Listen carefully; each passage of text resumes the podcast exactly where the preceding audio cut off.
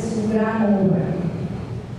Pero todo esto lo hace para la gloria de Dios, que es lo más importante. Amén. Así que yo quiero que ustedes con un fuerte aplauso me reciban a mí, Omar Albaje Román.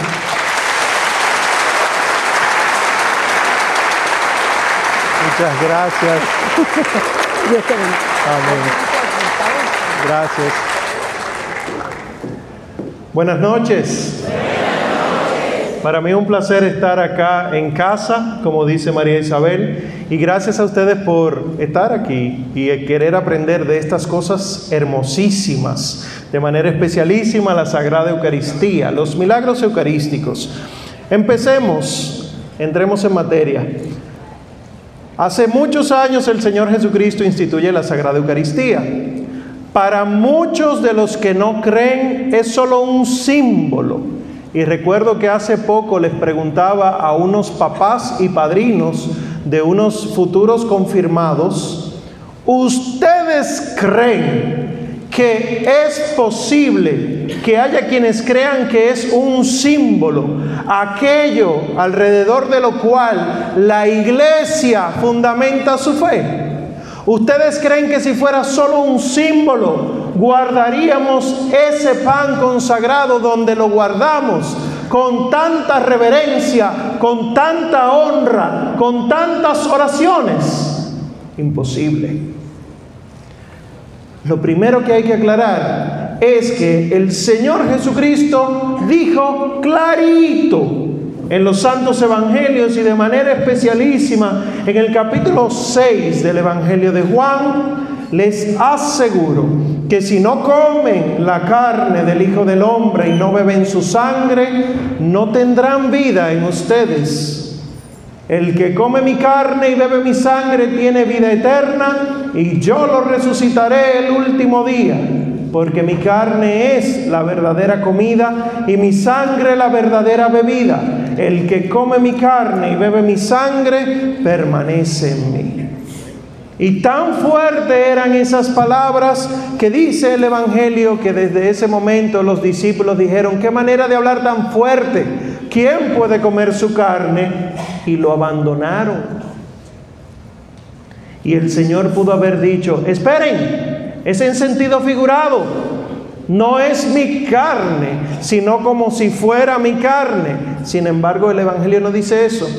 El Evangelio dice que nuestro Señor Jesucristo se volteó a los doce y les dijo, ¿y ustedes también quieren irse? Como si dijera, pueden irse, esta es la fe. Yo los elegí a ustedes, puedo elegir a otros. Esto es importante para el católico, porque católico que no ama la Santa Eucaristía no es católico. Y fíjense cómo somos nosotros, que vamos a la adoración, vamos a la capilla, nos arrodillamos y le pedimos milagros al Señor. Y el milagro de Él estar presente en el pan consagrado no lo buscamos. Y cada vez más las misas vacías y las capillas llenas. ¿De qué? ¿En qué es que estamos creyendo? Pues la palabra Eucaristía, que significa acción de gracias, lo que significa además es que el cuerpo del Señor es real en el pan consagrado. Y la sangre es real en el vino consagrado. No debe haber duda de eso. Y si la hay, en lugar de alejarte, busca la respuesta. Dice el Concilio Vaticano II, nuestro Salvador en la última cena, la noche en que fue entregado, instituyó el sacrificio eucarístico de su cuerpo y su sangre para perpetuar por los siglos hasta su vuelta el sacrificio de la cruz y confiar así a su esposa amada, la iglesia, el memorial de su muerte y resurrección, sacramento de piedad, signo de unidad, vínculo de amor, banquete pascual en el que se recibe a Cristo, el alma se llena de gracia y se nos da una prenda de la gloria venidera. La iglesia nunca ha puesto en duda la presencia de Cristo en la Eucaristía y lo curioso es que celebrando los ortodoxos la Eucaristía, se separaron de nosotros en el 1054, celebrando los anglicanos la Eucaristía, se separaron de nosotros en 1500, ni entre ortodoxos ni entre anglicanos hay milagros eucarísticos. Dios confirma en la Iglesia Católica su presencia por medio de los milagros. Y aquí les pongo una lista de los milagros que han sido aprobados por la Iglesia. Para que no vayan a creer que fue un día a alguien que a una vez se le ocurrió. No. Hay montones aprobados por la Iglesia. Pero cuidado, y es lo que quiero aclarar a continuación, para luego entrar en los milagros. Cuidado, porque nuestra fe no está fundada en los milagros eucarísticos. ¿Qué le dice el Señor resucitado a Santo Tomás después que introduce Tomás los dedos en las llagas de las manos y las manos en el costado? No seas incrédulo, sino creyente, y dichosos los que creen sin haber visto. Yo no necesito un milagro eucarístico para creer en la Eucaristía, pero ya que están los milagros, eso profundiza mi fe.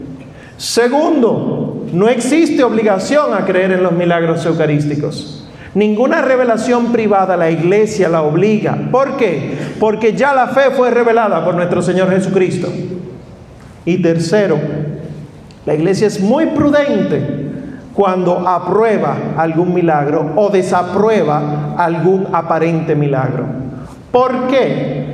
Porque si creemos en cualquier cosa, podemos caer en el riesgo de suponer que Dios está diciendo ahora lo que le faltó por decir. Si Dios le faltó decir algo, Dios no es Dios, Jesucristo nuestro Señor no es Dios y la revelación no fue completa. Y si eso es así, Dejemos esto y el último que apague la luz y los aires para que no llegue la factura cara. También existe el riesgo de hacer pasar a un segundo plano la Eucaristía, porque nos vamos a quedar mirando el milagro, pero no comiendo el milagro. Mira qué ha pasado. Estamos faltando a misa de domingo, los mayores aquí lo sabrán, y no caemos en la cuenta que faltar a misa de domingo, porque sí, es pecado mortal. Fíjense cómo estamos, que lo dice la Madre Iglesia. El que falta a misa de domingo o fiesta de guardar, porque sí, porque no quiere ir, porque tiene mejores cosas que hacer, como una playa, como un encuentro familiar, cae en pecado mortal. Para volver a comulgar tiene que confesarse y yo falto domingo y vuelvo el domingo siguiente y comulgo, eso es claro, pero ese no es el tema de esta noche. Existe también el riesgo de atribuir excesiva importancia a lo extraordinario y no nos quedamos con lo ordinario y damos fácilmente crédito a cualquier situación extraordinaria y por eso solemos ver demonios, ángeles por todas partes y no nos damos cuenta que el Señor se quedó en pan y en vino. Si ustedes le dicen a sus hijos, nietos, sobrinos, muchacho, ve al colmado y compra 30 pesos de pan y media libra de queso, ¿para qué le, le están mandando a pedir pan y queso? ¿Para que todos se sienten alrededor de la mesa y lo miren? ¿Para qué? Para comerlo. Para que el Señor se quede en pan y en vino. Para comerlo, no para contemplarlo pues el Señor sí se ha mostrado. Y en esta noche solamente voy a compartir cinco milagros, pero miren por arribita. Tienen que ir a sus hogares a leer, a buscar y sobre todo a enamorarse de nuestro Señor Eucaristía. Que no es por nada que viene Corpus Christi, una celebración eucarística sobre la Eucaristía misma el primer milagro del que quiero comentarles fue en el año 2013. Específicamente en Legnica, Polonia. En la Navidad del 2013, Una hostia consagrada cayó al piso en la parroquia de Saint-Jacques y tras ser recogida fue colocada en un recipiente con agua. Cuando el cuerpo de Cristo cae en un lugar sucio y no se puede recoger para comulgar, la iglesia lo que hace es que lo deposita en un vasito con agua para que se diluya y luego esa agua se tire en un lugar donde haya plantas, en tierra donde haya vida. Los vasos sagrados y los paños sagrados que se utilizan en la Santa Misa no se tiran en la lavadora. Pues el sacerdote lo toma, lo pone en el vasito con agua y luego entonces descubre que empiezan a aparecer manchas rojas. En lugar de diluirse, se va tiñendo de rojo.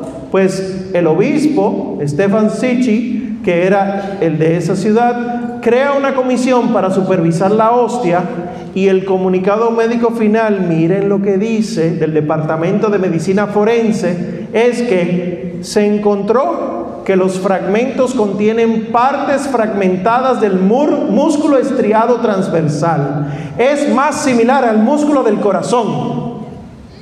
Las pruebas también determinaron que el tejido era humano y presentaba señales de sufrimiento. Dirán ustedes, ¿y cómo se ve eso? Lo sorprendente es ver esto al microscopio. Porque uno de primera intención ve una mancha roja y por la fe y la devoción dice milagro, pero sigue quedando en una mancha roja. En el microscopio se ve sangre, glóbulos rojos. En el microscopio se ve músculo. Y miren del corazón no cualquier músculo. Pues allá mismo, en ese, en ese mismo país, en Polonia, pero en Sokolka, en el año 2008, había pasado otra cosa. Y es que el 12 de octubre de ese año, una hostia se cayó al suelo durante, durante la misa. Y cuando el sacerdote la recogió, vio una manchita, pero pensaba que fue que se ensució. Pues procede a lo habitual, la pone en el vasito con agua y la guarda y cuando la vuelve a buscar para tirarla donde tiene que ser tirada, lo que parecía un sucio era realmente un coágulo de sangre. Pues dos estudiosos de la Universidad de Medicina de Bialystok, utilizando microscopios ópticos y electrónicos avanzados, concluyeron que no era sangre, que no era un coágulo, era músculo del corazón humano que todavía estaba vivo y que estaba unido al pan de una manera inseparable. Dicen esos estudiosos que parecía como que el pan de una manera extraña de repente se convertía en corazón y corazón y pan no se podían separar. Y eso impresionó mucho porque además estaba vivo. Si yo, médico, le saco una muestra del corazón a alguno de ustedes, desde el momento mismo en que la pongo al microscopio, porque tengo que rebanarla, tengo que ponerle ciertas sustancias para que no se dañen, y luego la pongo al microscopio, siempre voy a ver las células muertas. Pero aquí con microscopía óptica y electrónica, viva, latiendo inexplicable. Y quiero que vean aquí lo que quedó como pan y cómo se transforma luego en este tejido que parecería sangre, pero que al microscopio es corazón otra vez. Pues este no, en Polonia no es el único sitio donde ocurren estas cosas. En este caso les pongo uno en la India, porque los milagros eucarísticos no son solamente que se transforma en apariencia visible de carne y de sangre, sino otras cosas. Pues aquí en la India, específicamente en la parroquia Santa María de ese Chirataconam, de ese sector, cuando se hacía la novena San Judas Tadeo, perdón, Tadeo, el 28 de abril del 2001, el sacerdote expone a nuestro Señor Jesucristo para la adoración y en medio de la adoración aparecen tres puntitos rojos en la hostia. Todo el mundo, milagro, milagro. Y la iglesia sabe al fin lo que hace es retirar el cuerpo de Cristo y lo guarda. Porque si la persona se queda en milagro, milagro, se olvida de la Eucaristía. Pues se guardó y el sacerdote fue donde su obispo a explicarle lo que había sucedido. Cuando el sacerdote vuelve del obispo, revisa otra vez el sagrario con la hostia y lo que descubre es que ya no hay tres puntos rojos, sino que se ve esto. Esa es la foto de verdad. Esa fotografía es el sacerdote que presenció el milagro que está sosteniendo la hostia consagrada en sus manos. Ellos dicen, porque ese era el evangelio de ese día, que esos tres puntos rojos muy probablemente corresponden a las llagas de Cristo del evangelio. Porque cuando Tomás dudó, el Señor le dijo solamente dos cosas. Mete tus dedos en mis dos manos y tu mano en mi costado. Tres heridas. No le mencionó nada de las heridas de los pies. Esas tres heridas de Santo Tomás, de nuestro Señor Santo Tomás, creen ellos, porque esa es la devoción y la fe, que fue la manera en que empezó a manifestarse lo que parece ser el rostro de que para ustedes y para mí es muy familiar. De un hombre con barba y una corona de espinas. Pues también aquí en América ha sucedido milagros. Pienso en uno que sucedió en una islita en Venezuela, donde hubo un terremoto, hubo una alerta de tsunami, eso fue en el año 94, y con esa alerta de tsunami, evidentemente venía una ola grande a acabar con el pueblo. Y miren lo que hizo el sacerdote con el pueblo que estaba rezando para que no viniera la ola. Estaban en adoración para que no viniera la ola, pero la ola venía. Vamos todos a la playa en procesión con Cristo en la mano a enfrentar la ola.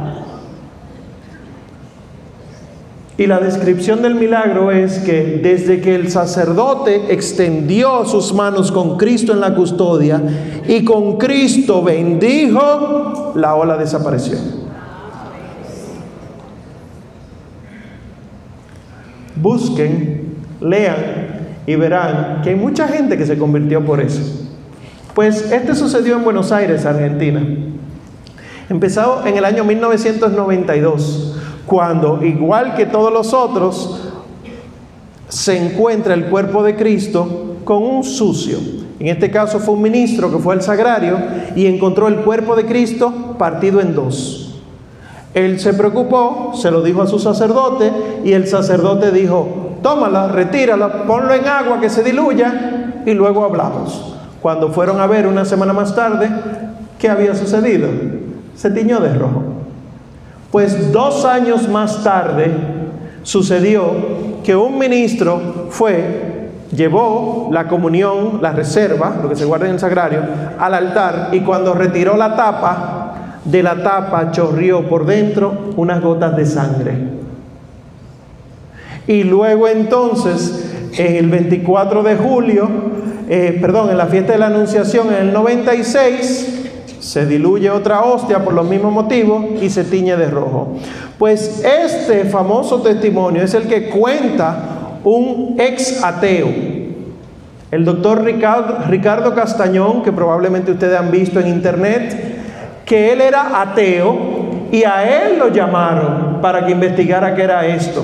Y lo que él hizo fue tomar la muestra de las dos hostias y la, eh, la envió a tres institutos diferentes en el mundo uno en Australia, otro en Europa, otro en Estados Unidos, sin decirle a ninguno qué era eso. Y las tres muestras concluyeron los estudiosos que eran muestra de carne humana y de sangre humana.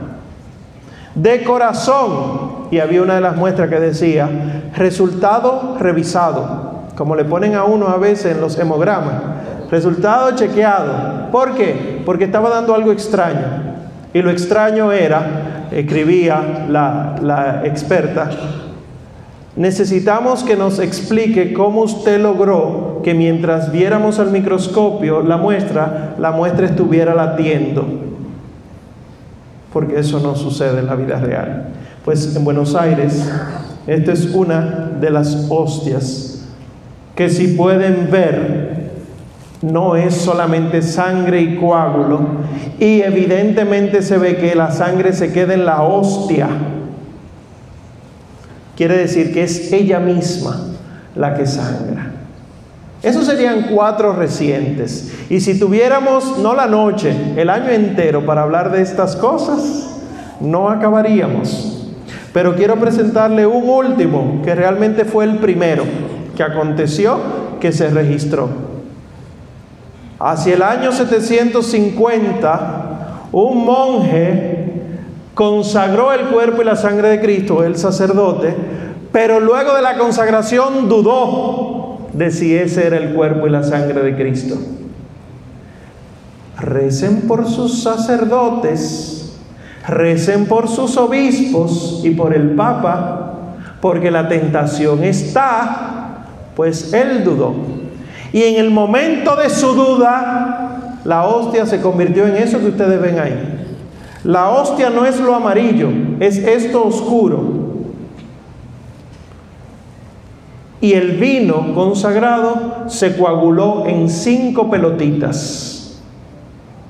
Y ese es el famoso milagro del anciano, Lanciano, Italia. Pues este milagro ustedes pueden verlo todavía allá. ¿Qué es lo interesante del milagro del anciano? Que está expuesto en esta custodia inmensa, donde aquí está el cuerpo de Cristo y aquí en este cristal está la sangre de Cristo.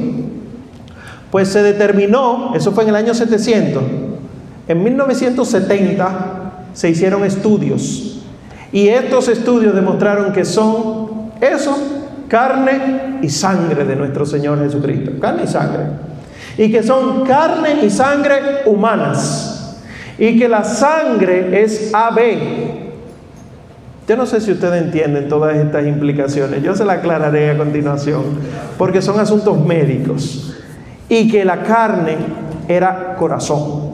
Pues miren qué curioso. Específicamente es del ventrículo izquierdo del corazón, para que no sabe lo que yo estoy hablando. El corazón tiene cuatro cámaras, cuatro espacios. Dos arriba, que se conocen como aurículas, que lo que hacen es recibir la sangre, pero automáticamente la pasan a los dos de abajo, que se llaman ventrículos. El ventrículo derecho bombea la sangre a los pulmones para que se oxigene y luego vuelve al corazón. Pero el ventrículo izquierdo bombea la sangre ya oxigenada al cuerpo entero. La carne del milagro del anciano es corazón, ventrículo izquierdo, queriendo decir que Él es el que le da la vida al cuerpo entero. La sangre es AB, la sangre AB, no sé si saben, probablemente la mayoría aquí es O, O positivo. La mayoría, no digo todos.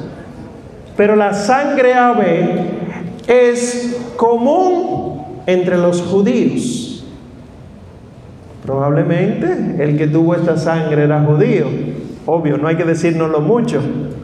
Pero la sangre AB es receptor universal. No es el donante universal. Es el que nos recibe a todos nosotros en Él para la gloria del Padre.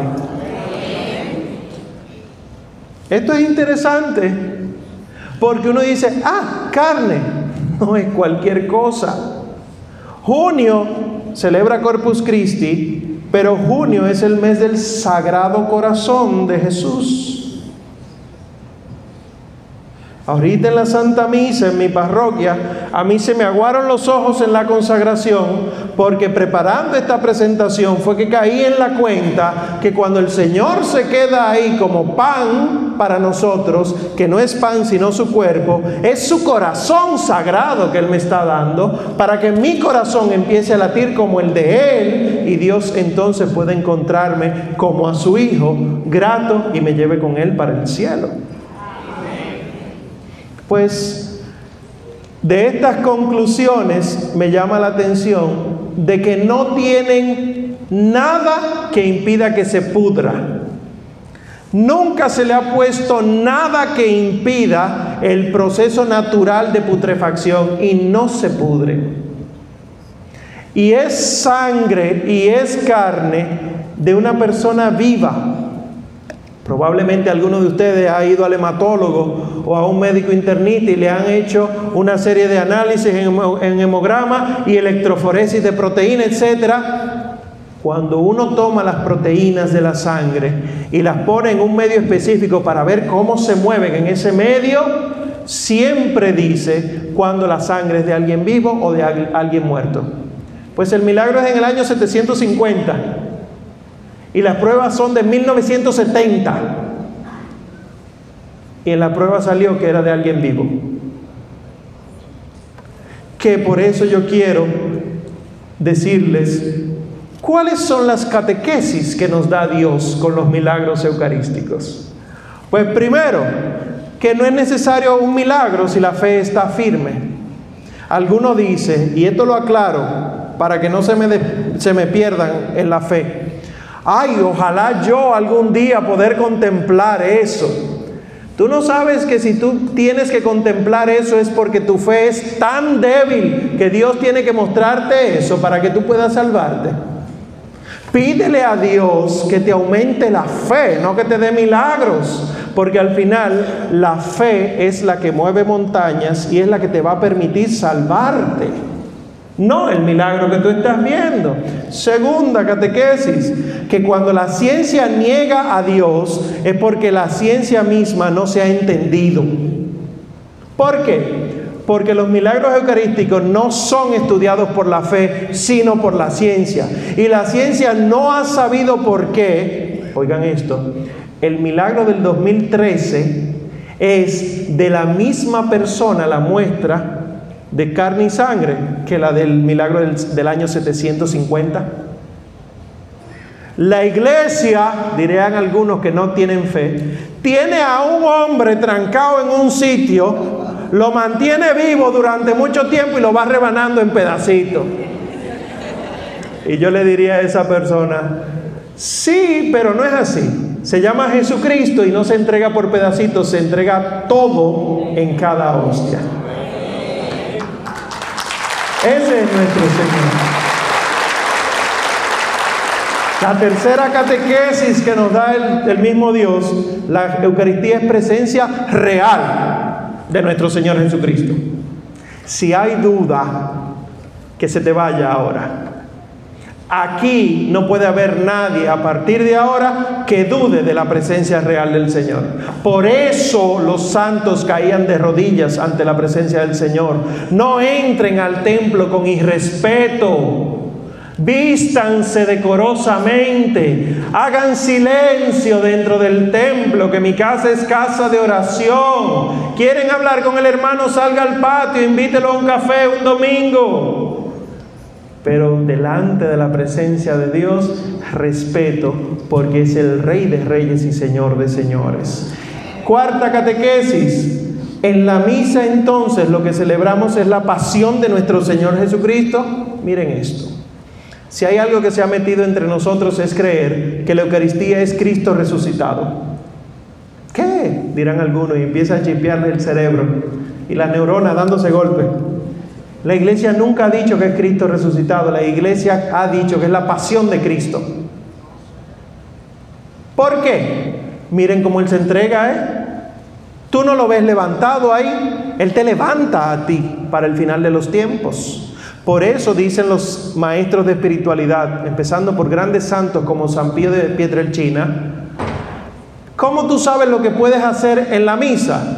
Bueno, si lo puedes hacer en el Calvario, lo puedes hacer en la misa. La quinta catequesis. Este Cristo es alguien vivo que se nos da como alimento imperecedero. No es alguien muerto. Porque al microscopio está latiendo todavía, en tu corazón está latiendo todavía. Este es 100% hombre el que se nos da. Porque en ningún momento se dice parece corazón, sino es corazón. Y por último, es su corazón amantísimo el que se nos entrega para la salvación eterna. Si ustedes cuando comulguen, mi recomendación es quédense con Cristo en la boca. Mi recomendación es que no lo mastiquen. Y piensen, hagan interiormente el ejercicio de darse cuenta que es corazón sagrado del Señor. Y verán cómo su vida se transforma. Y por eso quiero que entendamos para concluir que el verdadero y gran milagro cotidiano e inagotable es la Eucaristía. Tú quieres un milagro, ya está en el altar. Tú quieres que tu vida cambie, ve al altar. El verdadero y gran milagro inagotable es Cristo en la Eucaristía. Y con este grandioso santo Ignacio Loyola, yo quiero que juntos recemos al Señor esta famosa oración. Alma de Cristo, cuerpo de Cristo, sangre de Cristo, agua del costado de Cristo, pasión de Cristo.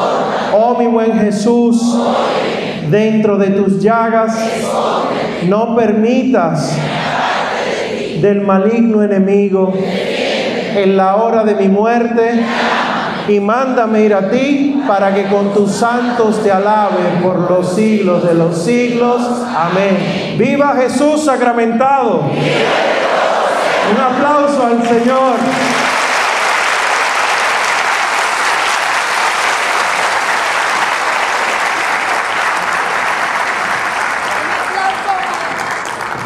No te oyeron.